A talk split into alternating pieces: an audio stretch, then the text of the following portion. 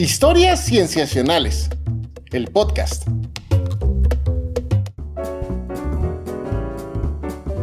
Bienvenidos a Historias Cienciacionales. Una vez más, estamos grabando de los Nobel, amigos. Yo me llamo Víctor Hernández. Estoy muy contento de hacer este episodio especial anual y contento también de estar con mis queridos amigos, comenzando con Sofía Flores. Hola, Sof. Hola, hola, ¿cómo va todo? No lo sé bien por acá. También está con nosotros nuestro querido Rodrigo Pacheco. Hola, Pach. ¡Hola! Oigan, qué emoción de grabar este. Yo digo que ya lo podemos llamar clásico, ¿no? Ya califica como clásico de los Nobel Es de como- Cienciacionales. Es como nuestra Navidad. Un poquito así. Bueno, a mí sí me emociona mucho. No sé a ustedes, audiencia. Sí, sí. Ah. Ay, ojalá nos puedan decir justamente. Porque es una buena oportunidad tanto para hablar de campos de la ciencia que tal vez no conocíamos, como para conocer el trabajo de personas específicas. Y eso es lo que vamos a hacer precisamente en este episodio, eh, hablar un poco de cada uno de los campos, Pachi. Ay, sí, al menos este año, no sé por qué me emocionan tanto cada uno de los descubrimientos. Eh, vamos a empezar por hablar del, bueno, vamos a incluir el Nobel de Fisiología o Medicina, vamos a hablar del Nobel de Física y también vamos a hablar del Nobel de Química. En el Nobel de Fisiología o Medicina vamos a hablar de, esta, de este increíble y extraordinario trabajo que hizo Svante, Pablo, Pablo que pues si, si nos han seguido o si hacen un recuento a través de los años, hemos hablado mucho del trabajo de Svante y yo creo que tenemos cierta cercanía con este premio y también por la historia que significa. Bueno, al menos de mi parte, creo que me, me conmovió mucho el que se le haya otorgado este premio. En, el, en la parte de física, a mí me parece extraordinario estos descubrimientos que desafían el entendimiento de nuestra re- realidad Sí. y que se atrevieron a proponer lo imposible o lo impensable en ese momento. Y por el otro lado, en química, la creatividad que mostraron eh, cada uno de los tres laureados me parece extraordinario en la forma de concebir, manipular y generar, eh, yo diría, una nueva rama o un nuevo campo de, cómo hacer química. Entonces, muy emocionante los Nobel de este año. Y con ese entusiasmo vamos a escuchar las entrevistas que tenemos, comenzando tal como fueron anunciados con el de medicina o fisiología. Antes de ello, por supuesto, queremos dar nuestro agradecimiento que siempre damos, que está eh, muy lleno de alegría a nuestros Patreons, que desde patreon.com, diagonal cienciacionales, apoyan este proyecto. Si tú que nos estás escuchando nos quieres apoyar de esa manera, pues entra a esa página patreon.com, diagonal cienciacionales. Hacemos ese agradecimiento y agradecemos a nuestro nuevo Patreon, Alejandro Esquivel. Muchas gracias, Alejandro, por apoyarnos. Ahora sí, vamos a las llamadas. The Nobel Assembly at Karolinska Institutet has today decided to award the 2022 Nobel Prize in Physiology or Medicine to Svante Pääbo for his discoveries concerning the genomes of extinct hominins and human evolution. Here he is, uh, the laureate. Bueno, estamos en esta sección en la que vamos a hablar del Premio Nobel de Fisiología o Medicina de este año. Me encuentro con mi querida Sofía Flores. Hola, Sof. Hola, querido Vic. Mm, ¿Cómo estás? Bien, ¿y tú? Bien, bien emocionado porque vamos a hablar de un premio de un tema que quienes nos han escuchado saben que es un tema que nos entusiasma, nos interesa, nos mantiene muy intrigados, nos asombra y lo ha hecho a lo largo de varios años y también estamos contentos porque vamos a poder platicar con la doctora María Ávila Arcos. Ella es la jefa del grupo de genómica evolutiva y de poblaciones en el Laboratorio Internacional de investigación sobre el genoma humano de la UNAM, de la Universidad Nacional Autónoma de México. Eh, y bueno, se dedica precisamente a ello. Ella eh, estudió ciencias genómicas en esa universidad, después hizo su doctorado en el Centro de Geogenética en Dinamarca, después estuvo un tiempo en la Universidad de Stanford para finalmente convertirse en jefa del grupo que ahora encabeza en el laboratorio que acabamos de mencionar. Le damos la bienvenida y estamos muy contentos de tenerte con nosotros. ¿Qué tal, María? Hola, Sofía, Víctor, pues encantada de estar aquí. Muchas gracias por la invitación. Gracias. Sí, muchas gracias a ti por haber aceptado platicar con nosotros al respecto de, este premio. Que bueno, em, ya como escuchamos en el, en el fragmentito de audio que, dimos al, al principio, el premio fue otorgado a Svante Pavo o Pevo, em, investigador de origen sueco que, eh, bueno, se, se, le reconoce como em, la persona que a través de sus investigaciones y del desarrollo de técnicas para trabajar con ADN antiguo, em, prácticamente fundó una nueva disciplina que se conoce ahora como paleogenómica, a veces paleogenética, pero un poco más como paleogenómica. Y es una disciplina que se ha eh, eh, digamos, se ha extendido y ha crecido mucho con los años. Y eh, María, nos gustaría preguntarte, tú que participas precisamente, que haces trabajo dentro de esa disciplina, ¿qué te parece este premio Nobel? Pues fue muy emocionante cuando me enteré de que había ganado Svante este premio Nobel. entre pues la comunidad que trabajamos, pues las noticias corrieron rapidísimo y los chats que tengo con colegas eh, que trabajamos en esto estaban inundados de menciones al, al premio Nobel Svante. Y por un lado, pues es muy emocionante saber que el campo en el que trabajas recibe un premio de esta magnitud, como es el Nobel.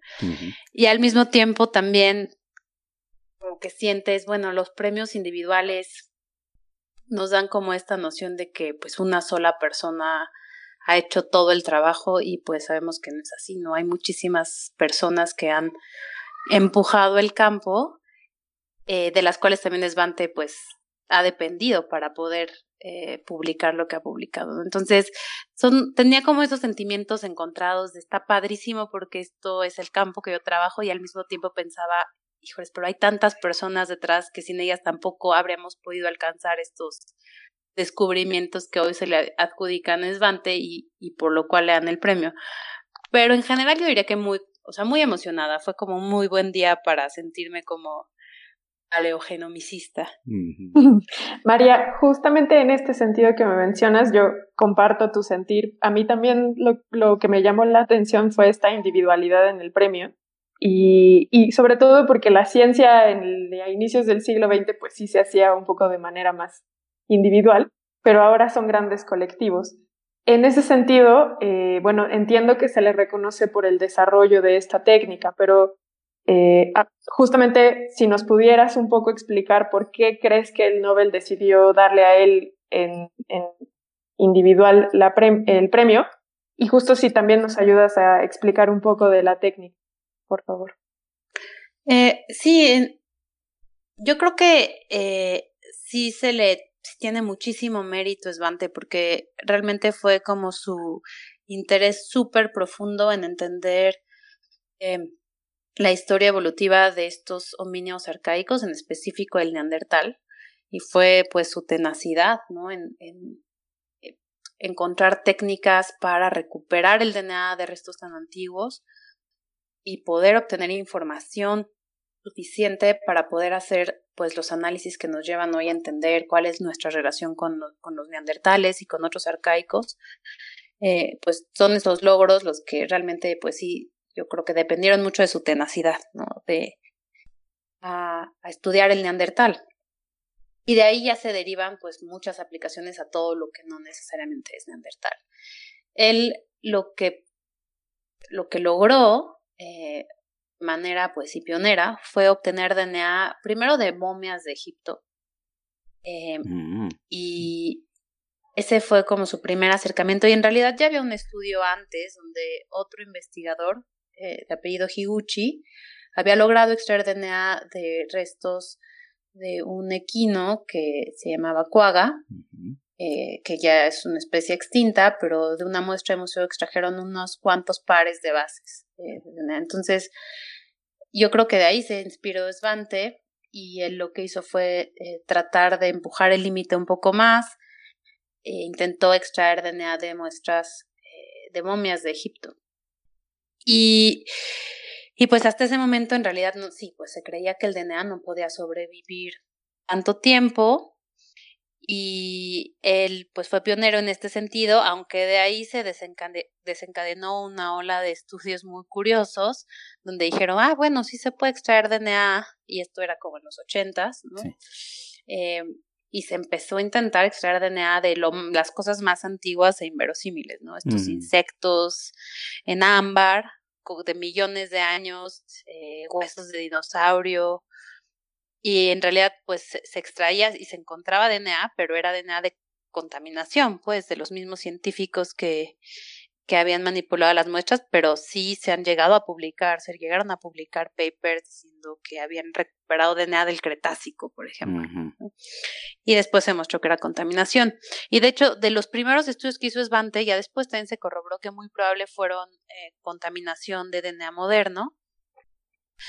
Pero bueno, él eh, siguió insistiendo en, en tener, eh, bueno, en intentar extraer DNA y en particular su fijación fue con los homínidos, con el neandertal. eh, y, y pues sí, era, es, es un método pues muy, eh, bueno, la técnica es una extracción de DNA como se extrae de muestras actuales, en principio es muy similar, pero se tiene que hacer, lo, lo difícil es que lo tienes que hacer bajo condiciones casi de esterilidad, precisamente para no contaminarlo con tu propio DNA. Se tiene que hacer en laboratorios estén eh, súper controlado el acceso, te tienes que vestir casi como astronauta, tienes que tener como muchísimos cuidados en todo el procesamiento. En sí no es como que se haya inventado una técnica nueva para extraer DNA eh, de, de huesos en este caso, sino las medidas que se tienen que tomar para hacerlo pues son mucho más estrictas y hay muchos controles. y, y, eso, eso es más o menos, eh, pues, sí, en cuanto a la técnica pues no fue tan novedosa, sino el cómo aplicar esa técnica para que nuestros datos no sean de contaminación fue lo que yo creo que sí contribuyó bastante. Sí, digamos que los criterios de, de rigor, ¿no? De exigencia que se tendrían que pedir a cada una de estas muestras, a cada uno de estos estudios. De esto que mencionaste, María, de, de la, mm, digamos, lo eh, extraño que resulta que hayan dado el premio, pues, solamente a, a Svante. Eh, resalta mucho cuando uno ve las publicaciones que son aludidas en, esa, en ese anuncio, como la de em, la, el, la secuenciación del genoma neandertal o el hallazgo de, el, eh, de DNA que, que, llevaría a que se postulara la existencia de otra especie de homínido, los famosos denisovanos. Son publicaciones que tienen un montón de autores, ¿no? Son muchas personas involucradas en ese trabajo, que creo que también habla de eh, cuántas personas en estos momentos están trabajando en ese campo. Em, em, María, ¿cuál es tu, tu, interés particular eh, en la paleogenómica? ¿Cuáles son tus, tus intereses de investigación, lo que haces con tu grupo en tu laboratorio? Eh, pues justo estamos estudiando muestras eh, de México, del periodo prehispánico y colonial, eh, pero en realidad mi interés en la paleogenómica comenzó justo por, por, por el neandertal, ¿no? Por tratar de entender a los neandertales. Así empezó mi interés en la carrera. Alcanzamos a leer algunos artículos de secuencias mitocondriales porque todavía no salía el genoma. Sí. Y me pareció fascinante. Y de hecho yo apliqué al doctorado con Esvante porque quería trabajar con neandertales. Sí. Eh, me acuerdo que le escribí un correo y me dijo, ah, muy pronto voy a un congreso en Miami, queda cerca de México, si quieres ven y hablamos. Entonces, eh, recuerdo que hice un esfuerzo para ir a esa conferencia, mandé mi solicitud al doctorado, conocí a Esvante ahí, platicamos y me dijo, no, sí nos gustó tu aplicación y te vamos a invitar a entrevista. Eh, y yo estaba súper emocionada de trabajar con el Neandertal. Eh, al final fui a la entrevista, me fue bien, aunque estaba súper nerviosa, conocí a Esvante y conocí a todas estas personas que yo ahora siento que en realidad deberían de compartir el crédito del premio Nobel. Una de ellas es, por ejemplo, Matías eh, Meyer. En realidad yo creo que él es quien perfeccionó las técnicas moleculares para realmente obtener del DNA suficiente y hacer análisis. Pero al final yo me ofrecieron el doctorado, pero decidí irme a otro laboratorio en Dinamarca, donde terminé haciendo mi doctorado. Y ahí trabajé con eh, restos más recientes, ya no tan antiguos como Neandertal. Y me interesó muchísimo el poder del DNA antiguo para contar historias más recientes, ¿no? O sea, como más tangibles, a mi parecer, con las que yo me podría identificar más o entender más. Y eh, en el doctorado empecé a trabajar, por ejemplo, con eh, individuos africanos esclavizados en el Caribe y ahí teníamos la, el objetivo de encontrar cuál era su origen dentro de África. Mm. Y pues me cambió muchísimo la perspectiva de, pues, mis proyectos de investigación de lo que me interesaba hacer. Encontramos los orígenes de estos tres individuos africanos eh, en, en, en, África, su probable origen, y de ahí pues se derivó en cuáles fueron las historias de vida de estas personas, eh, que probablemente no hablaban el mismo idioma, pero se encontraron en el mismo lugar, cómo fue ese viaje para estas personas, este viaje forzado.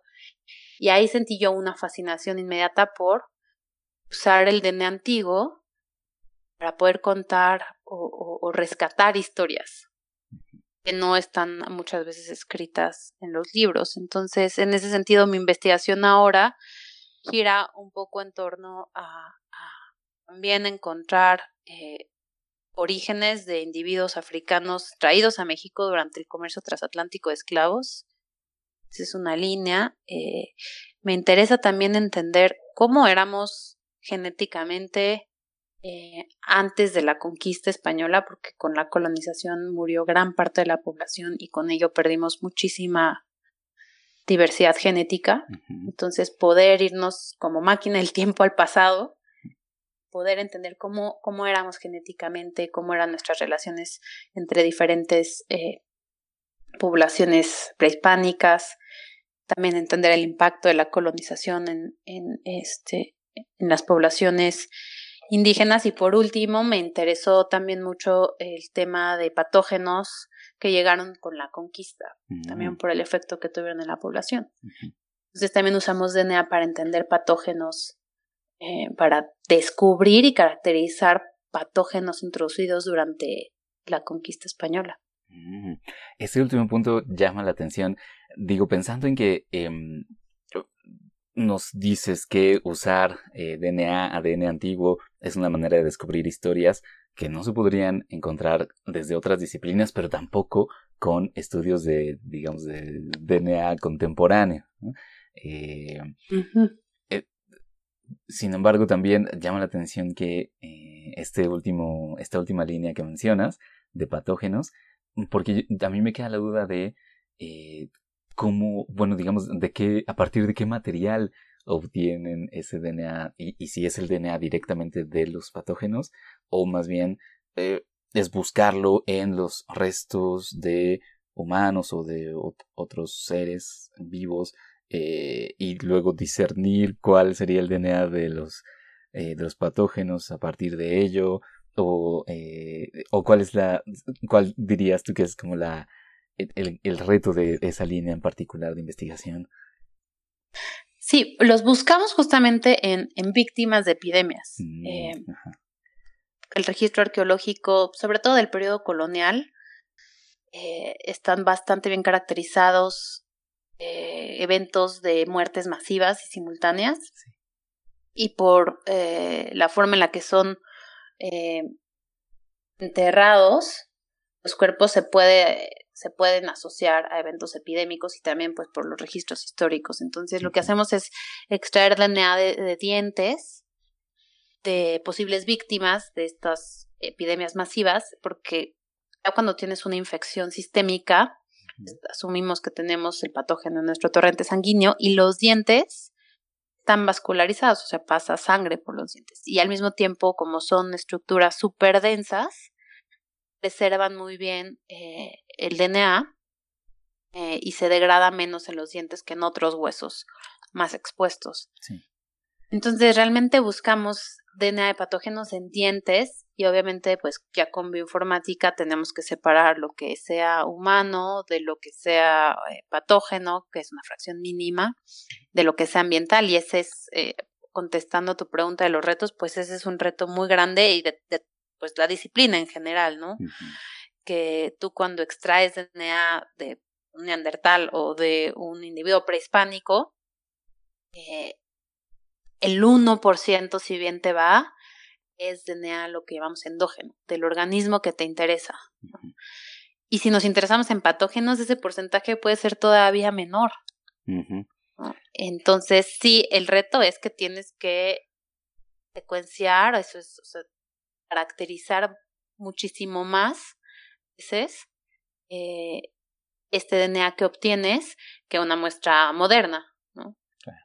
Ese es el reto. Y evitar contaminación también es un reto importante. Sin duda lo que nos cuentas pues hace notar que es un trabajo súper artesanal el que ustedes hacen y, pues también da cuenta de por qué le dan el Nobel a, este investigador, ¿no? la manera en cómo pues él propone esta nueva estrategia de eso revoluciona los estudios. Y en ese sentido de, de, los cambios que han venido a partir de esta implementación, María, yo te escucho y, por ejemplo, hablas de los indígenas, de los esclavos, y me hace pensar en estas nuevas discusiones que se han tenido en torno a cómo contamos eh, la historia de los procesos evolutivos humanos a través ahora de las minorías, ¿no? Y de que se habla, pues, de los conquistados y ya no tanto de los que conquistaron, o por ejemplo de cómo se ha hablado de las prácticas que había entre los vikingos, ¿no? De que se hablaba que antes era una, población pues mayoritariamente o dominantemente eh, masculina y que ahora salen estas mujeres libres en, las batallas, etcétera, y que la genómica y la paleogenómica justo han contado estas nuevas historias, ¿no?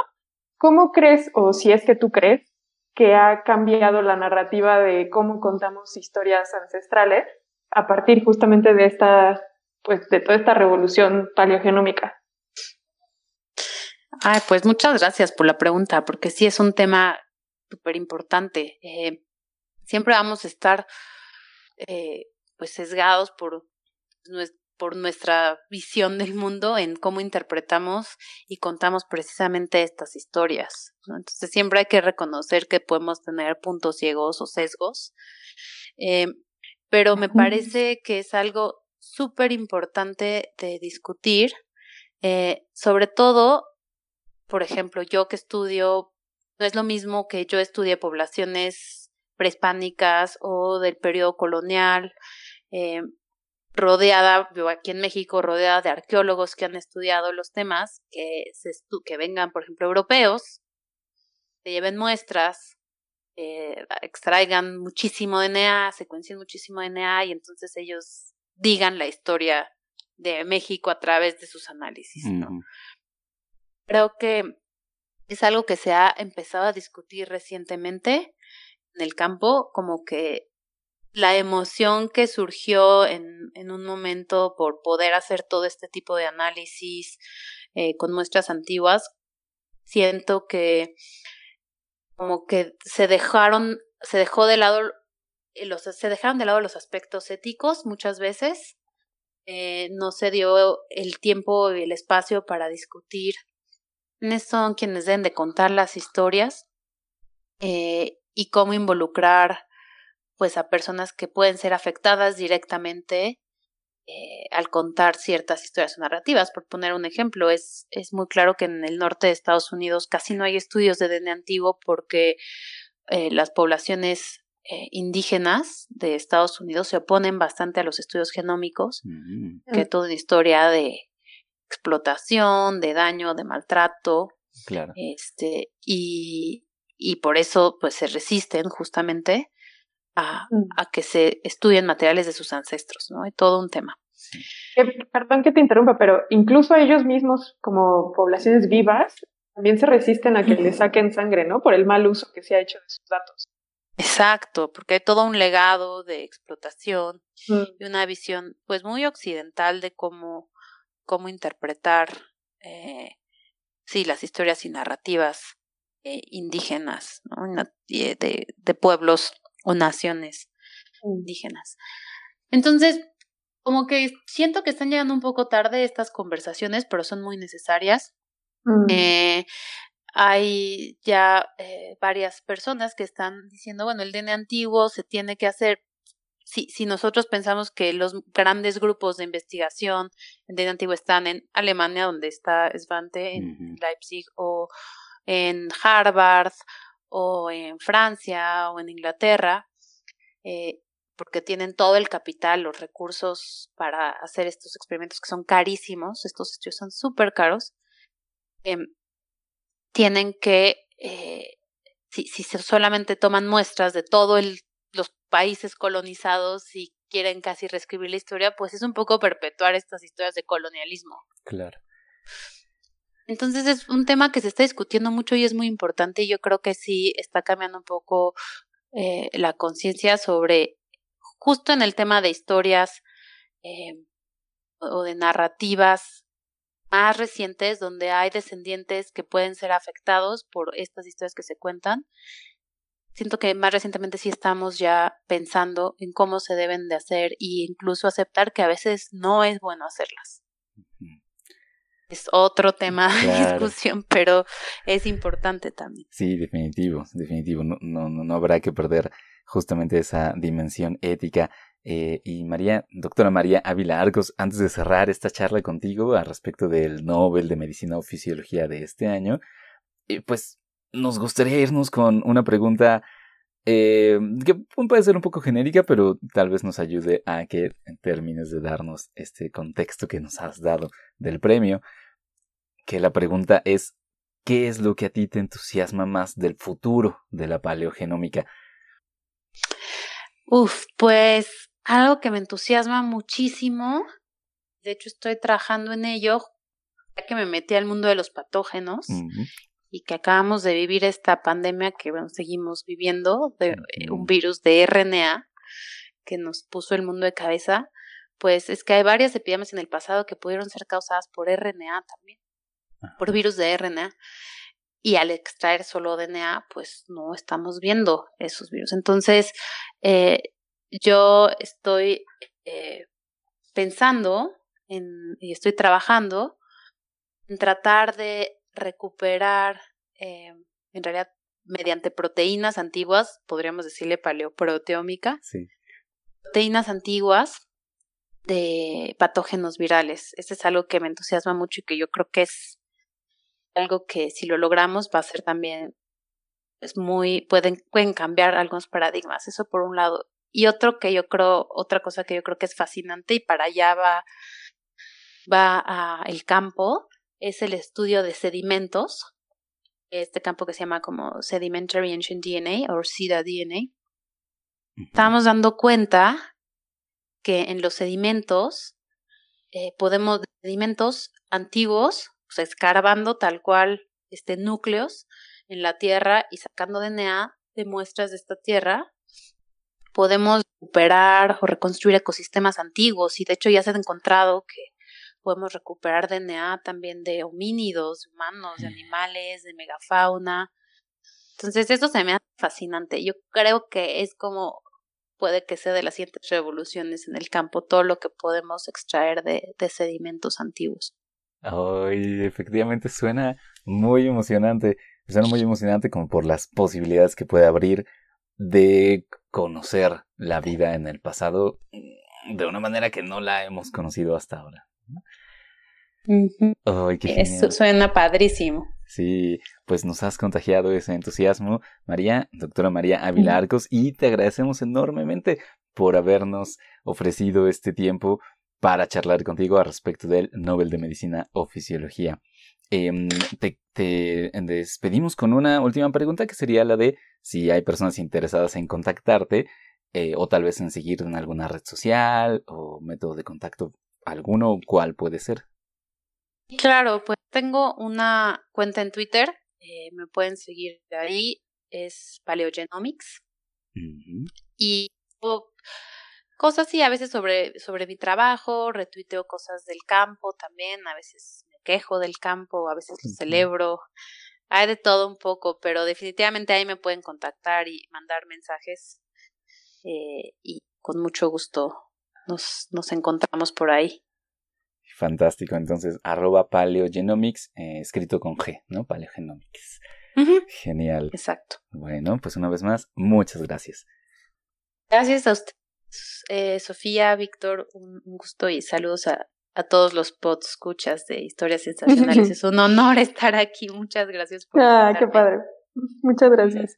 The Royal Swedish Academy of Sciences has this morning decided to award the 2022 Nobel Prize in Physics in equal share to Alain Aspect, Université Paris-Saclay, and École Polytechnique Palaiseau, France. John F. Clauser, J. F. Clauser and Associates, Walnut Creek, California, USA, and to Anton Seilinger, University of Vienna, Austria. They received the prize for experiments with entangled photons, establishing the violation of Bell inequalities and pioneering quantum information science. Professor Olson will now give us a short summary. Please. Bien, estamos en esta sección en la que vamos a hablar del Premio Nobel de Física de este año. Me acompaña mi querida Sof. Hola, Sof. Hola, ¿cómo va todo? Bien, bien, Sof. Estoy emocionado, un poco muy intrigado, nervioso, porque el tema del que vamos a hablar no es sencillo, va a ser un viaje, vamos a entrar a las profundidades y luego salir, veremos qué tal nos va, pero estamos muy contentos de que pueda ser nuestro guía en ese viaje, nuestro eh, invitado, nuestro invitado en esta ocasión, que me voy a permitir precisamente presentarlo. Él es el doctor Daniel Sahagún Sánchez, es investigador titular en el Instituto de Física de la UNAM, la Autónoma de México, y es responsable de el Laboratorio de Átomos Fríos y Óptica Cuántica. Él se formó tanto en la misma UNAM como en el Imperial College en Londres y nos da muchísimo gusto tenerlo ahora con nosotros. Hola, ¿qué tal, doctor Sagún? ¿Cómo está? Hola, Víctor. Este, hola, Sofía. Este, gracias por la invitación y, aquí listo para que platiquemos. Padrísimo. Pues si me dan entonces a mi oportunidad, voy a empezar justamente con la introducción del premio que este año el Nobel de Física fue otorgado a John Closer, Alan Aspect y Anton Selinger por desarrollar experimentos basados en el entrelazamiento cuántico, el establecimiento de la violación de la desigualdad de Bell y por ser pioneros en las ciencias de la información cuántica. ¿Qué significa todo esto? Nada más rápidamente. Eh, pues la mecánica cuántica explica que dos o más partículas existan no como entidades individuales, sino como un sistema con una función de onda única y entonces lo que le sucede a una partícula tiene impacto en la otra, incluso si están separadas a gran distancia. Y esto se le conoce como entrelazamiento cuántico. Por muchos años se planteó la cuestión de si esta correlación en el entrelazamiento cuántico se debía a la existencia de variables escondidas. Y bueno, más bien ahora, aprovechando que tenemos al experto, pues vayámonos un poco más atrás en la historia y empecemos desde Einstein, Rosen y Podolsky, quienes estaban en desacuerdo y entonces es por esto que John Stuart Bell plantea la desigualdad. Entonces, por favor, Daniel, ¿por qué no nos cuentas un poco de este contexto histórico? ¿Cómo es que surge esta idea del entrelazamiento cuántico? Sí, mira, este, cuando estaban haciendo la mecánica cuántica, eh, habían dos corrientes, ¿no? Una corriente a la que le gusta mucho nuestra realidad, en la que a ellos les gusta pensar que eh, van a entender la causa y efecto eh, de manera intuitiva sin tener que eh, crear otra intuición matemática, como es el caso en la mecánica cuántica. Y había otra corriente, bueno, esta estaba liderada por Einstein y bueno, de hecho tenía sus cuates, ¿no? Que Polosky, Rosen, y bueno, y otros, ¿no? Era, era una era fuerte esa, esa corriente. por el otro lado teníamos a y bueno, una corriente muy grande también, que ellos decían, eh, cállate y calcula. Eh, es decir, eh, funciona, podemos hacer predicciones, porque te molesta que no sea como tu realidad. Hmm. entonces, em, bueno, el Einstein y Rosen y Polosky dijeron, bueno, pues vamos a a tomar esto en serio, ¿no? Entonces ellos hicieron una definición de la realidad y cómo la causalidad debiera ser tomada, este, considerada en esta realidad. Y eh, entonces dijeron, para que las predicciones de la mecánica cuántica sean consistentes con eso, hay algo de lo que no estamos perdiendo. Deberían de haber unas variables ocultas que no, de las cuales no sabemos nada por ahora. Y este, y, y entonces, eh, y además no dos partículas que estén alejadas por una distancia más allá de la que eh, la luz tendría alcance en un cierto tiempo entonces, eh, eso, eso, pues esa causalidad, pues no, no la aceptamos. Entonces, eh, fíjate, eso fue en 1935, la publicación de, Einstein y Polowski fue en, 1935, fue hasta 1964 que John Bell dijo, ok, em, para, que para que se pelean, mejor hagan un experimento. Entonces, él lo que hace es, eh, le mete eh, parámetros nuevos a, las ecuaciones relacionando dos partículas.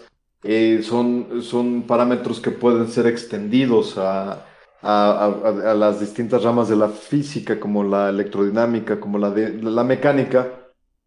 Y dice, pues ya está. Si, si, si la mecánica cuántica necesita de variables ocultas, entonces, estas, establece unas, unas, este, unas cantidades, unas cotas para unas cantidades que dependen de, los sistemas hipotéticos.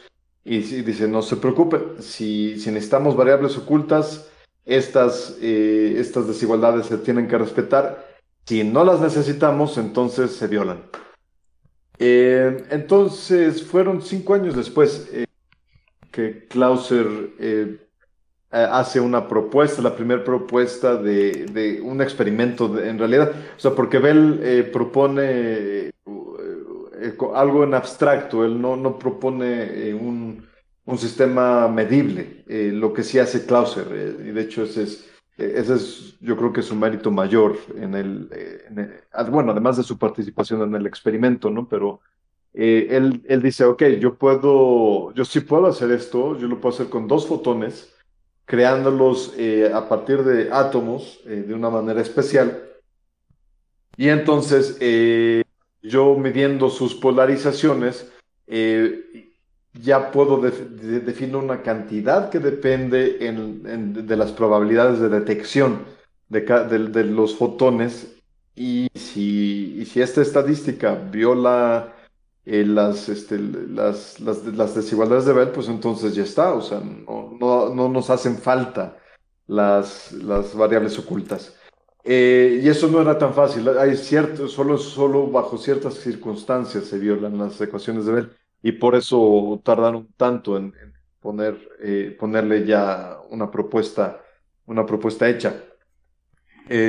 entonces, pues bueno, Klaus, eh, eh, después, eh, en 1972, el estudiante de doctorado de Clauser, que es Friedman, no me acuerdo del apellido, perdón, del nombre de pila, bueno, ellos dos hicieron el experimento, un experimento con, las, con la tecnología que había disponible en ese entonces, todavía no tenían un láser disponible, ellos usaron una lámpara de luz ultravioleta para excitar átomos de calcio y después en, como era una excitación de dos, eh, de dos transiciones, eh, una eh, en la que lleva de un estado base a un estado excitado y después a un segundo estado excitado del átomo de calcio neutro. Em, y ese decaimiento emite dos fotones con distintas frecuencias y detectando esos dos fotones es que logró la primera violación. Eh, de las desigualdades de Bell. Eh, no sé si hasta ahorita hay alguna inquietud que podemos ir resolviendo o me sigo. Eh, hasta ahora me parece que ha sido claro ese transcurso de los problemas planteados, doctor Daniel, pero es verdad que seguimos entonces hablando de em, esta propuesta original de que dos partículas puedan estar entrelazadas, ¿verdad? Sí, bueno, ah, ok, claro. Entonces, bueno, sí creo que el corazón del asunto tiene razón, no lo hemos tocado. O sea, ¿qué, es exactamente? Creo que a eso te refieres, ¿no? ¿Qué es exactamente eso del entrelazamiento? Eh, ajá. Bueno, pues resulta que hay ciertos, eh, creo que lo dijo muy bien eh, Sofía al inicio de, la, charla. Eh, al final el resultado es em, que dos partículas comparten el mismo estado, el mismo estado cuántico. Es decir, no puedes describir eh, la dinámica de una sin también describir la dinámica de la otra. Y eso, en palabras un poquito más técnicas, no, no puedes separar sus estados, o sea, no puedes, eh, eh, matemáticamente no, las, no los puedes separar. ¿Eso qué quiere decir? Que si yo le hago cosquillas a una, la otra lo va a sentir inmediatamente, aunque estén este, mucho más lejos de lo que eh, la, teoría clásica nos pudiera implicar alguna causalidad. Y eso es, eso es a lo que Einstein eh, se burlaba y le decía eh, spooky action at a distance, es, acción es fantasmagórica a la distancia. Él decía que eso no era posible, que deberían de haber algunas variables ocultas. Y a la hora de... de y, es, un, es un problema, o sea, nos tardamos en dar como cómo, podríamos, cómo se podrían generar estos estados y la forma por excelencia que, se hace en la óptica cuántica es, son, son los métodos no lineales eh, y, eso, y eso es a lo que le, dieron el premio Nobel esta vez. y uno es, eh, uno se llama mezclado de cuatro ondas y eso se hace primordialmente en, gases atómicos y el otro es este, la, la conversión paramétrica descendente, que, que, esa se hace en cristales. Ambos son, son sistemas, son materiales no lineales, y lo que sucede es que al excitarse cierta región de ese material simultáneamente y después de caer simultáneamente, los fotones nacen eh, eh, de tal manera que sus modos ocupan el mismo volumen y eso hace que compartan el estado energético y por lo tanto que estén entrelazados. No sé si aclare un poquito mejor la, idea. Eh, sí, gracias. Esa parte justamente a mí también me generaba la duda. Es decir, hay que generar en el laboratorio estas partículas entrelazadas. No es tanto que uno pueda detectar que están entrelazadas dos partículas que tomes al azar en la naturaleza. Sí, sí, sí, son situaciones muy particulares, eh, muy controladas en el laboratorio. De hecho, si no existiese el láser, difícilmente hubiera eh, esta área avanzado, eh, porque solo el láser nos permite controlar suficientemente bien las condiciones bajo las cuales lo estamos haciendo. Y también gracias a la óptica no lineal. La, la óptica no lineal nos dijo que que, eso podía suceder, que, al, crear eh, dos fotones distintos a partir de otros dos fotones o a partir de otro fotón, eh, estos, estos dos fotones estarían compartiendo el estado energético, ¿no? Entonces sí, son, son, son situaciones muy particulares, no se conoce una manera natural en la que se produce, se pueda, se esté generando el entrelazamiento, eso no lo conocemos pero sí que lo podemos hacer en el laboratorio. Eh, volveremos un poco a tocar el tema justo de esto que mencionas, de, que se tiene que implementar y, que han sido las tecnologías las que también nos han llevado a poder pues, poner a prueba todas estas ideas. Y regresémonos un poco también eh, a la historia y al contexto, porque también otro de los premiados fue Alan Aspect, quien también desarrolló una propuesta experimental que un poco complementó el trabajo que John Closer había desarrollado para probar que se violaban estas las desigualdades de Bell. Entonces, ¿por qué también no nos cuentas un poco de, este otro premiado, por favor, Daniel? Claro, claro, y eso viene muy bien uh, en la cuestión de la tecnología, de, cómo es que el, avance tecnológico ayuda a que, a que, la, a, que la ciencia avance. Entonces, eh, si se fijan un poco en las, en las fechas, eh, el, experimento de Clauser fue 10 años, no, perdón, el, el, experimento de Alan Aspect fue 10 años después que el de Clauser. Entonces, ahí hay una diferencia grande eh, porque Aspect pudo excitar la misma, hacer la misma excitación que, que Clauser hizo con, con, luz, con un foco ultravioleta. Él lo pudo hacer con dos láseres. Y esto implicó inmediatamente que solo repitiendo el mismo experimento eh, mejorara la violación eh, por un orden de cinco, de un factor de 5, que mejorara cinco veces la, la violación repitiendo exactamente el mismo experimento. Entonces, eso te dice que, pues bueno, o sea, hay una retroalimentación brutal entre la ciencia y la tecnología. Además, él tuvo, claro, también no, no, solo tuvo su aportación tecnológica, sino que tuvo su aportación eh, científica en la que él dijo, ok, eh, el problema del experimento de Clauser es que él solo medía un componente de la polarización de los, de los, de, los estados, de, los fotones que se generaban. Y lo que en realidad estamos viendo en estos experimentos es entrelazamiento en, los estados cuánticos de polarización.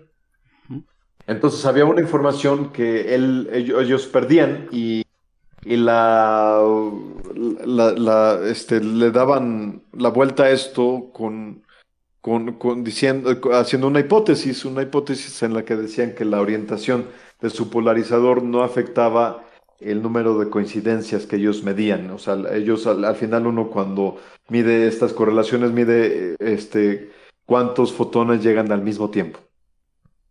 Mm. Entonces, eh, eh, y eso, eso es lo, fue lo que él pudo hacer. Este, Después Aspect eh, dijo, bueno, ¿qué pasa si mido también la otra componente? él, tuvo el chance de, consultarlo con Bell y Bell lo...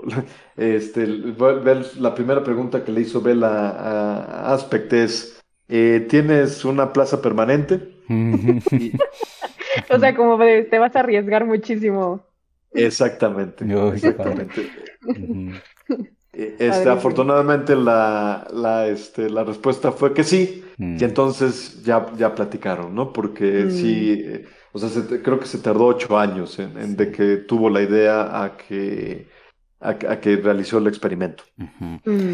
Es que no es para menos, pues, estos avances, eh, tal como los, los, hemos estado entendiendo esta semana a partir de que se anuncia el premio, em, nos ponen en, en, digamos, lo que la ciencia ficción nos ha estado planteando desde hace varias décadas e, e, incluso van hasta más allá, ¿no? A mí, digamos, como que me parece muy natural la reticencia, la resistencia de Einstein en particular contra este fenómeno del entrelazamiento cuántico.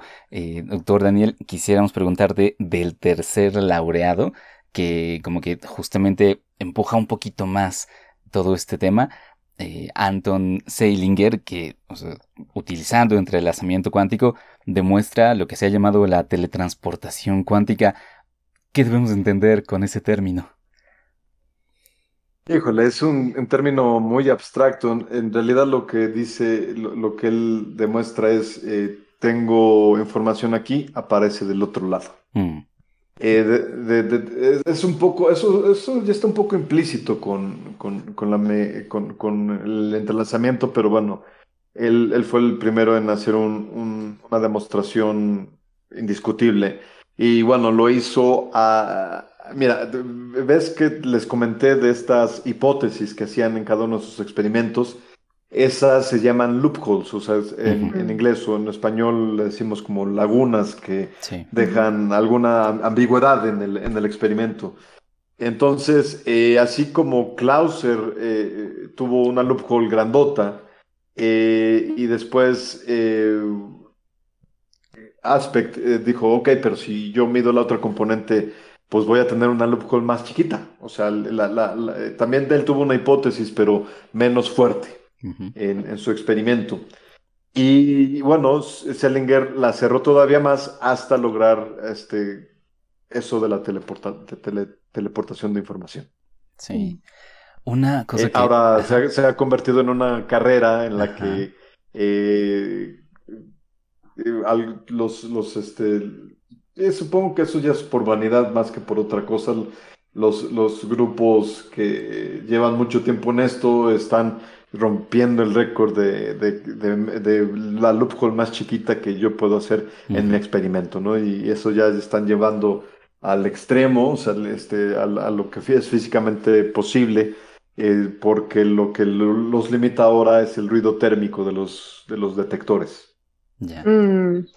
Y justamente aprovechando, y con esto te propongo que vayamos también cerrando, Daniel, pues tú mismo trabajas con gases atómicos y, justamente también, por ejemplo, esto que nos contabas de, em, bueno, que también tú trabajas justo con, con, información y tal, y pues no sé, cuéntanos un poco sobre tu línea de investigación y cómo también está relacionada de alguna manera con este premio y este reconocimiento y ya en términos generales, ¿qué el premio abre puertas hacia el futuro y, cuáles son las perspectivas a futuro del campo? Ah, bueno, claro, a ver, este es, es fue bueno, fue para mí una sorpresa y en realidad me dio muchísimo gusto. Más cerca no hubiera podido pegarnos en el laboratorio. Nosotros hacemos experimentos con átomos fríos y átomos calientes. Eh, ahorita mismo en el, en el, en el experimento de átomos fríos, eh, pues esencialmente lo que hacemos es repetir el, experimento de Alan Aspect, pero eh, con equipo más sofisticado y con, con, metas claras en cuanto a la información cuántica. Cada, cada estado que ocupan un par de fotones este, entrelazados en polarización es un qubit, es, son los famosos eh, bits cuánticos. Entonces, eh, nosotros estamos aprovechando que con los átomos tenemos una manera muy, muy, muy fina de controlar sus, sus parámetros, entre ellos la coherencia, que, que maximizar la coherencia eh, va, va, a ser crucial para, para lograr cosas como los repetidores cuánticos, que son básicos para eh, construir una, el Internet cuántico, ¿no? Que, que eso es, es, casi como que el proyecto grande en, el escenario. Entonces, estamos investigando los límites de control que podemos ejercer sobre los, los qubits eh, basándonos en átomos. Y lo hacemos en átomos fríos porque ahí no tenemos el ruido térmico que pudiera no dejarnos eh, ver una señal pequeña cuando, cuando apenas la estamos buscando, que es muy, y eso, un, sistema como eso es muy, es muy apropiado para un, una demostración de principio cuando las señales son pequeñitas, que es el caso en, es, el caso siempre con, con pares de fotones. son, son sistemas muy, muy débiles, con una energía muy, muy, muy pequeñita, entonces son, son sistemas muy sutiles.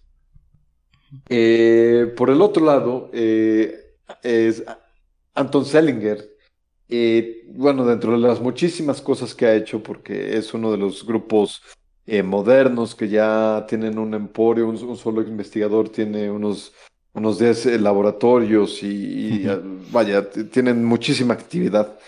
entre de las cosas que ellos han hecho es demostrar en, otro régimen, en el régimen en el que no estás midiendo fotón por fotón, sino que estás midiendo un haz completo y, eso lo podrías hacer con una cámara CCD.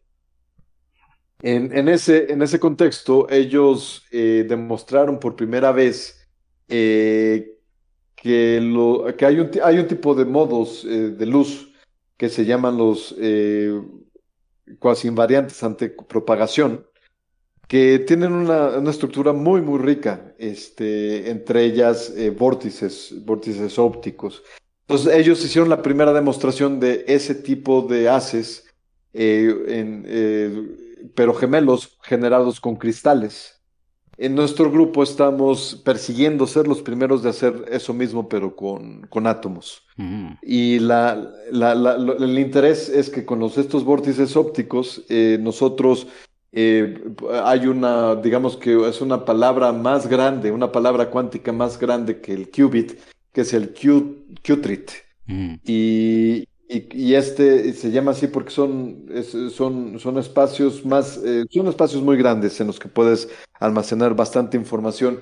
Y entonces este, eh, hay aplicaciones así como el multiplexing. nosotros creemos que podríamos hacer un switch cuántico con eso. Entonces, estamos, estamos este, también, eh, bueno, esa es a grosso modo nuestra la investigación en, dos, en, dos, en dos experimentos. Estamos planeando uno tercero, que sería una memoria cuántica a base de átomos, de, de gases atómicos, a la cual nosotros le mandaríamos nuestros fotones para, para almacenarlos y después, este, para escribirlos y después leerlos. Uf, doctor Daniel, pues efectivamente que pega muy cerca el premio. Eh, te agradecemos enormemente por habernos compartido el contexto, tanto histórico como contemporáneo, de este campo, aclararnos dudas. Y, la verdad es que yo no me quiero ir sin hacerte una pregunta que es una duda grande que me ha surgido a partir de, digamos, tanta exposición mediática que ha tenido este premio, que es esa cuestión de la... Eh, el hecho de que cierta información existe en una partícula y, uno puede ver la misma en otra, aunque esté a distancia. Y, digamos, esta es mi pregunta. O sea, e, ese cambio de estado sería instantáneo, sería mayor que la velocidad de la luz y se suponía que nada puede ir más rápido que la luz.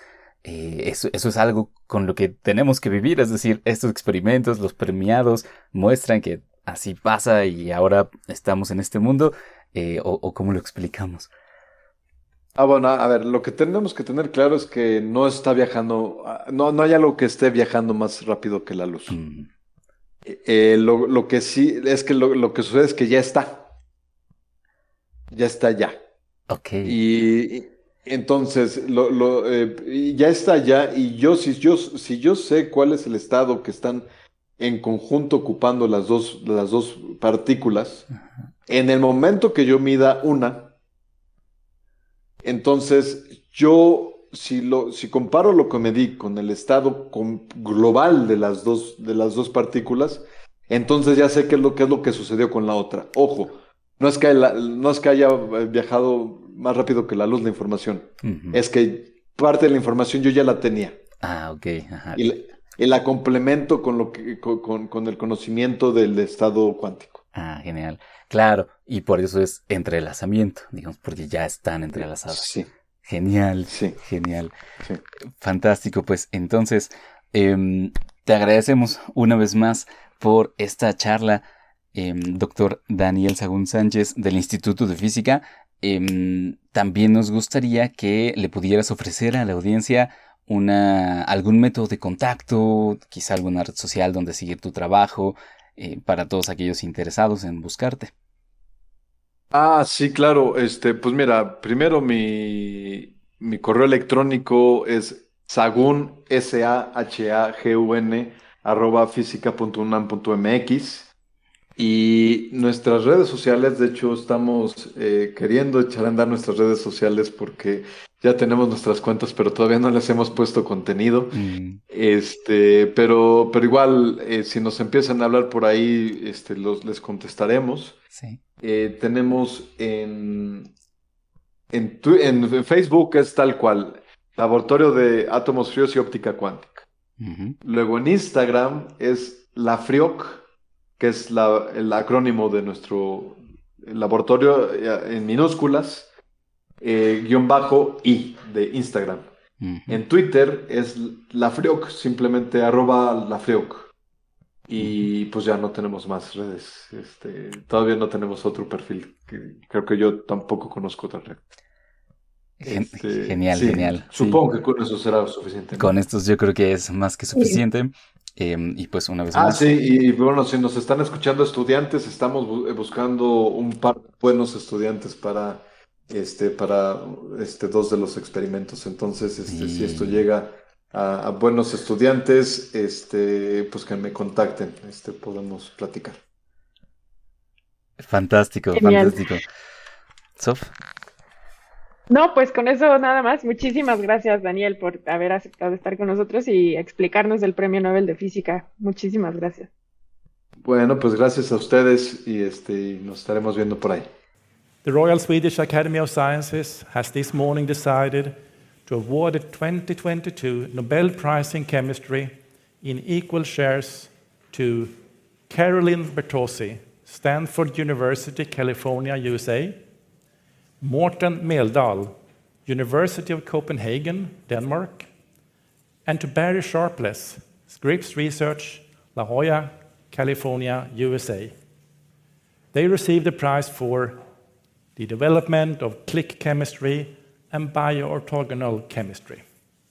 Professor Åkvist will now give us a short summary in English of the prize. Bien amigos, estamos en esta sección en la que vamos a hablar del Premio Nobel de Química. Estoy con mi querida Sof. Hola Sof. Hola, hola, ¿cómo va todo? Bien aquí y también mi querido Patch. Hola Patch. Hola, ¿qué tal? Contento de estar platicando en los ahora en este Nobel. Sí, ahora en este Nobel, que eh, van a ver que es una cosa muy interesante. Mm, de la que sabemos poco, pero bueno, precisamente es por eso que estamos haciendo esta entrevista, acudiendo a una invitada que nos da mucho gusto que esté aquí. Déjenme la presento. Ella es la doctora Elisa Leiva Ramos. Es investigadora en la Facultad de Ciencias Químicas en la Universidad Autónoma de San Luis Potosí, aquí en México donde ella hizo su licenciatura en química y luego haría un posgrado, tanto maestría como doctorado, en la Ohio State University. Habrá que decir que en su grupo de trabajo eh, su grupo de trabajo ha obtenido un par de reconocimientos este mismo año. Uno es el premio L'Oreal a las mujeres en ciencia y otro el premio a mejor tesis de maestría que otorga la Sociedad Química de México. Ya nos contará ella de la alumna que obtuvo este premio, pero en principio nos da muchísimo gusto saludarla. Le damos la bienvenida y le agradecemos mucho por estar aquí, doctora Elisa. ¿Cómo está? Muy bien, muchas gracias. Oye, ante todo les agradezco mucho a ustedes por esta invitación, ¿eh? Estamos muy contentos. Gracias. No, hombre, fantástico. Es, muy bueno tenerla por acá. Pues queremos efectivamente hablar con usted de este campo que fue premiado. Voy simplemente a em, decir de nuevo, ya lo escuchamos en el audio de inicio, quiénes fueron las personas que eh, fueron laureadas con el Nobel. Caroline Bertozzi, Morten Meldal y Barry Sharpless, que la Academia Sueca le reconoce por el desarrollo de la química click y bioortogonal. Y vaya Patch, eh, tú eres de entre nosotros quien estuvo leyendo un poco de ello, así que adelante por favor. Bueno, primero que nada me gustaría saber, bueno, preguntarle, ¿qué es la química click? Y también ¿Cuál es la diferencia entre la, química que presentan? Porque hay dos premios que se dan. Bueno, el premio Nobel de este año de química se da a tres personas y, entre ellos se da también tanto a la química click y mencionan las reacciones bioortogonales. ¿De qué trata la química click?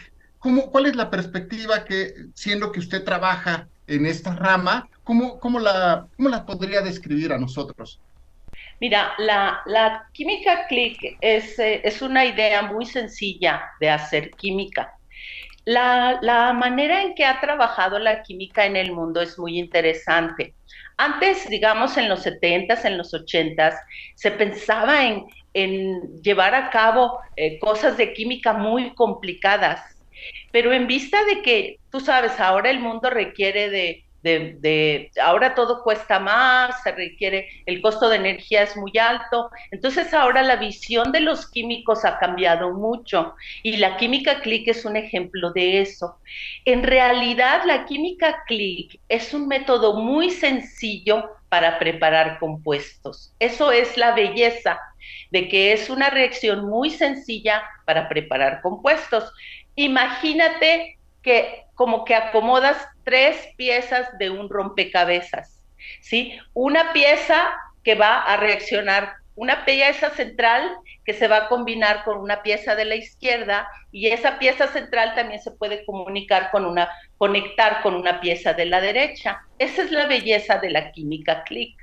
Y lo que pasa es que como, como tienes un módulo que se va a poder conectar en ambos lados, entonces, lo que tú puedes hacer con química click, puedes preparar antifúngicos, puedes preparar anticancerígenos, pero estos compuestos no solamente te van a servir para como medicinas, sino que estos compuestos también te pueden servir para monitorear, porque tú tienes una parte central, una molécula central que puede tener conectividad con otra molécula, por ejemplo, que te sirva para monitorear.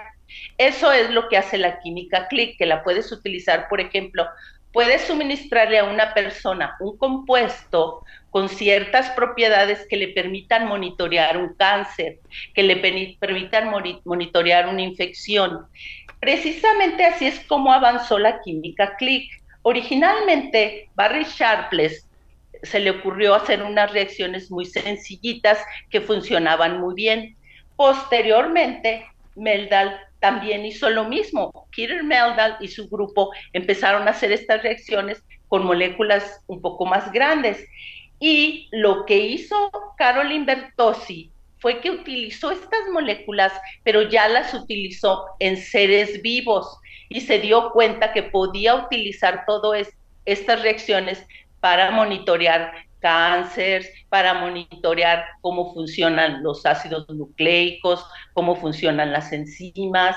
Entonces, es en sí una química muy sencillita que se puede utilizar para preparar medicinas, para preparar fármacos, para preparar nuevos materiales, pero es lo que te digo, es como la conexión de tres piezas de rompecabezas, así de sencillo y así de, como te dijera, de bello es la química de clic, porque uno pensaría que en química uno requiere moléculas muy complicadas, muy elaboradas. No, es al contrario. O sea, si tú logras que moléculas sencillas logren hacer un buen trabajo eh, en medicina, pues eso es lo ideal, que puedas sintetizar moléculas sencillas que luego puedas aplicar tanto como para curar como para monitorear un cáncer, por ejemplo.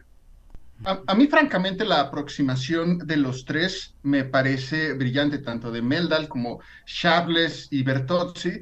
Lo que hicieron, en, vaya, es una hazaña, porque una vez que empiezas a, como, como nos comentas, muchas veces lo que buscaban los químicos, tengo entendido, era imitar la forma en que la naturaleza llega a estos compuestos y como, como nos comentas, eh, lo que hicieron estos químicos fue eh, pensar en una química modular de bloques en donde se van construyendo las moléculas poco, poco a poco. Pero me surge una duda.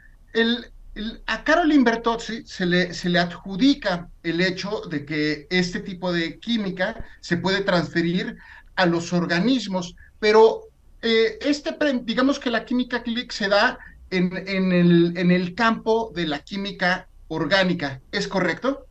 Sí, así es, así es. Tanto Sharpless como Meldal solamente hacían reacciones en el laboratorio químico.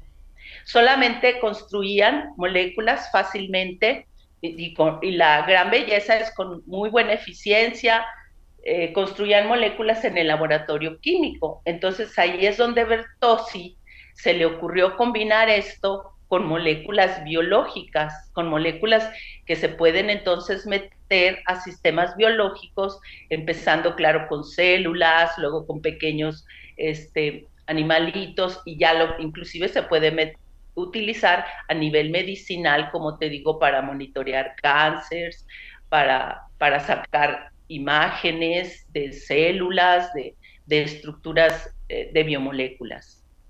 Claro, y Quizá sea mi ignorancia del tema, porque como sabe la audiencia, eh, nosotros tres somos, somos biólogos y ah. francamente la, la, química, al menos desde mi personal punto de vista, la he tenido, eh, me gusta saber de química, sin embargo, eh, frecuentemente este tipo de descubrimientos me, llegan, por ejemplo, en este Nobel, me llegó de, como decimos, de sopetón, de pronto. Yo no había escuchado hablar de la química click y me parece muy curioso que en la página del Nobel, cuando tú estás leyendo sobre este descubrimiento, hay una pequeña encuesta en donde preguntan, ¿ya conocías la química click? ¿Sí o no?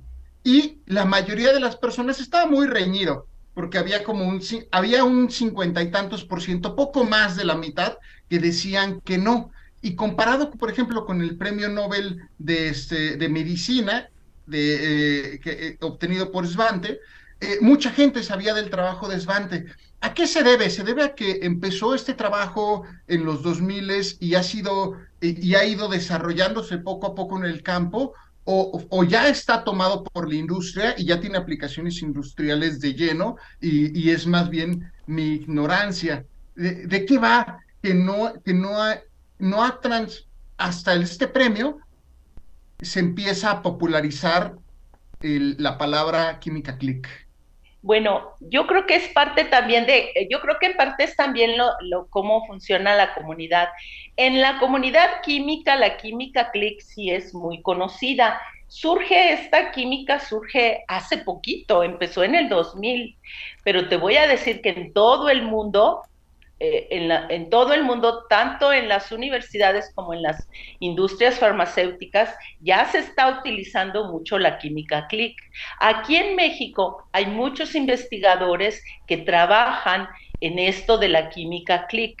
Este, te puedo mencionar algunos, por ejemplo, el doctor Eduardo González en la UAM está desarrollando muchos compuestos farmacéuticos utilizando esta metodología. Bueno, hay, eh, yo diría que eh, este chico que está desarrollando diferentes fármacos utilizando esta metodología y también en todo el mundo hay gente llevando a cabo esta metodología, ¿eh? No creas que este que de repente salió del cajón. No, no, es una metodología que mucha gente en todo el mundo y en la industria farmacéutica se está utilizando. Claro. Eh, doctora, pensando precisamente en esa eh, popularidad que ha tenido entre la comunidad dentro de la química, eh, pues usted justamente tiene un grupo de trabajo allá en la Facultad de Ciencias Químicas, en la Autónoma de San Luis. ¿Qué es lo que ustedes trabajan? ¿Cuáles son sus intereses dentro de este campo? O, si acaso se puede plantear más bien una pregunta como, mm, ¿para qué usan la química click? Mira, eh, nosotros estamos trabajando, bueno, una estudiante en mi grupo, dos estudiantes en mi grupo están trabajando en la química click. Ellos dos están haciendo su doctorado. Eh, uno de ellos es Irving Rubén y eh, que está haciendo su doctorado, y, también Joana Aguilar, ella está haciendo su doctorado utilizando la química click para sintetizar compuestos anticancerígenos y antifúngicos. Entonces ella lo que hace, y de nuevo te repito, son como módulos muy sencillitos, moléculas muy sencillitas que ella conecta y esas moléculas al ser conectadas ya presentan propiedades antifúngicas o propiedades anticancerígenas. Y entonces estudian eh, con diferentes modelos precisamente su actividad. Y, eh, esta eh, es una metodología que te permite preparar compuestos medicinales de una manera muy sencilla y muy económica. Lo importante también de la química click es que es economía, economía en energía, economía en los materiales y desarrollas moléculas muy sencillas que pueden servir de fármacos.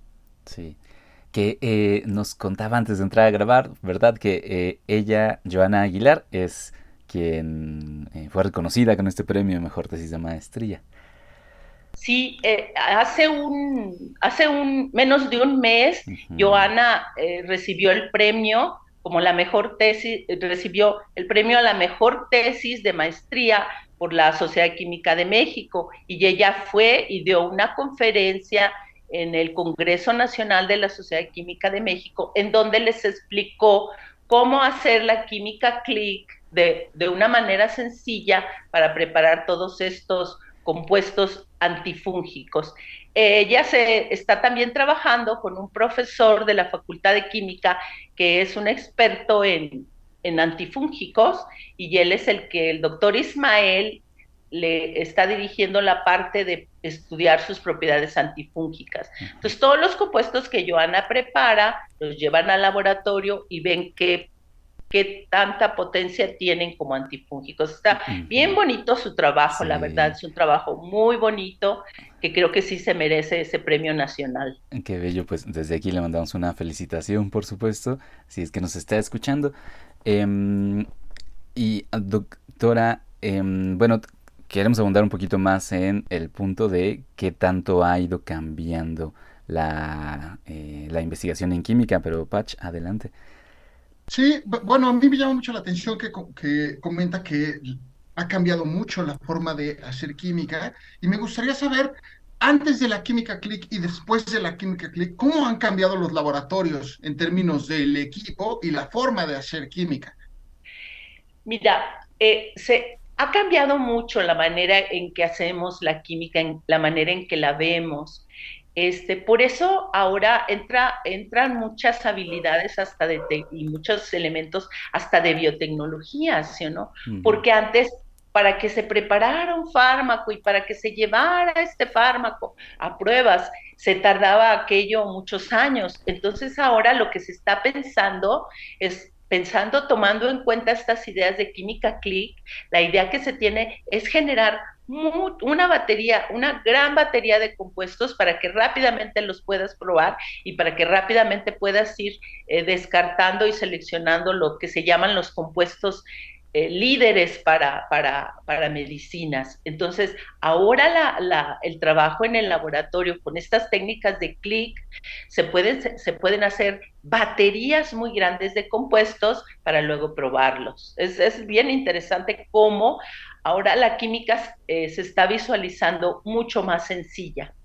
Y, y, y, producir compuestos, pero en series, así, series de muchos compuestos rápidamente en unas cuantas horas, producir series de compuestos para luego ver cuáles vas descartando para medicinas. Y eso está acelerando el proceso de desarrollo de medicinas. Y doctora, pensando, digamos, en este momento, eh, pues que quedará en los anales de la historia como eh, el año en el que fue reconocido el campo, eh, ¿Qué le hizo sentir a usted la noticia del Premio Nobel para el campo de la química CLIC? No, realmente para la comunidad de químicos, nosotros estamos muy contentos de que esto haya sido seleccionado, porque efectivamente la química click hay otra que se llama química combinacional. Hay muchos químicos en México dedicados a esto y, efectivamente son metodologías que simplifican la síntesis de medicinas de manera extraordinaria. Por eso la comunidad de química estamos muy contentos de este reconocimiento a los doctores que desarrollaron esta técnica. Y bueno, estamos listos para aplicarlas en nuestro laboratorio, tanto la química click como la química combinacional. Claro. Doctora, justo. Adelante, Justo ahorita nos dice que están, gracias, están listos para lo que viene. Y y cuáles son esas puertas que abre este premio también, porque luego a veces estos tipos de reconocimientos pues mueven financiamiento o preguntas de investigación que probablemente no se aventuraban a hacer, las plantean.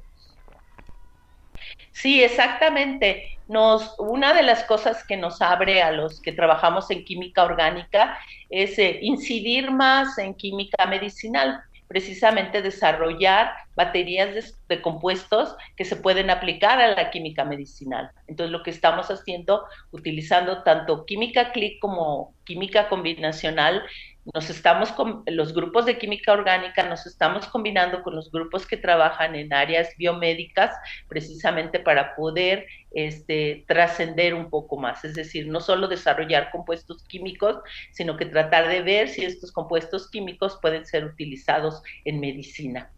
Y claro, lo que les comentaba, también algunas de las moléculas que nosotros preparamos se pueden utilizar para monitorear eh, cánceres o para monitorear células o para monitorear fármacos. Definitivamente nos deja con una em, con un escenario que tiene mucho futuro, doctora. Eh, y le agradecemos enormemente por habernos dado este contexto, de habernos compartido un poco de su trabajo. Y eh, pues con ello nos parece que podemos cerrar la entrevista, eh, a menos que usted quisiera añadir alguna, algún comentario final al respecto del premio o al respecto del campo.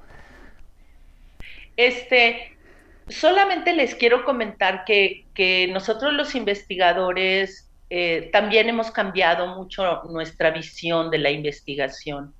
Un investigador en una universidad estatal no solamente se dedica a hacer investigación, sino creo que lo más importante de un investigador es crear líderes. Creo que eh, una de las cosas que me mantiene trabajando, yo ya tengo como 40 años trabajando en el campo, pero una de las cosas que me mantiene trabajando no es solo generar conocimiento, sino crear líderes. Un investigador está trabajando con mentes brillantes y su función aparte de generar conocimiento, es crear líderes jóvenes que sean el futuro de este país.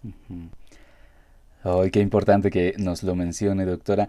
Y, digamos que habrá que aprovechar este, este momento, esta oportunidad en la que el campo puede también efectivamente atraer a muchas personas, a muchas jóvenes y muchos jóvenes a, a esta investigación.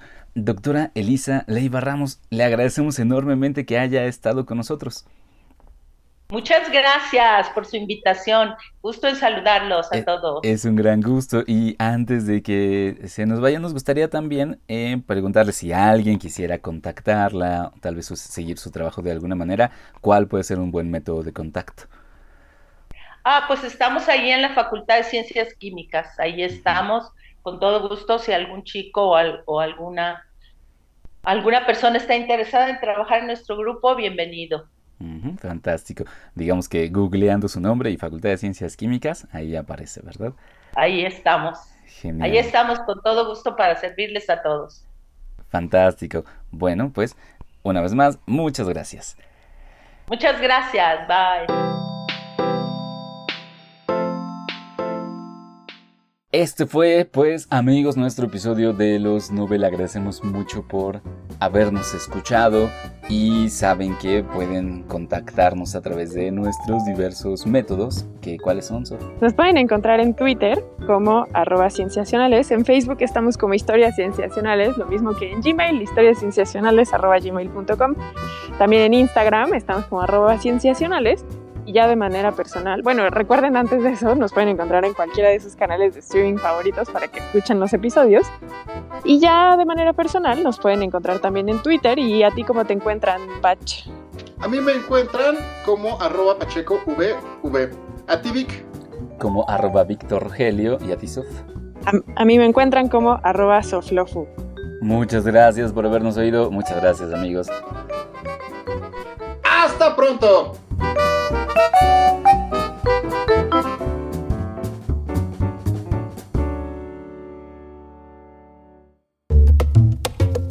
Esto fue Historias Cienciacionales, el podcast.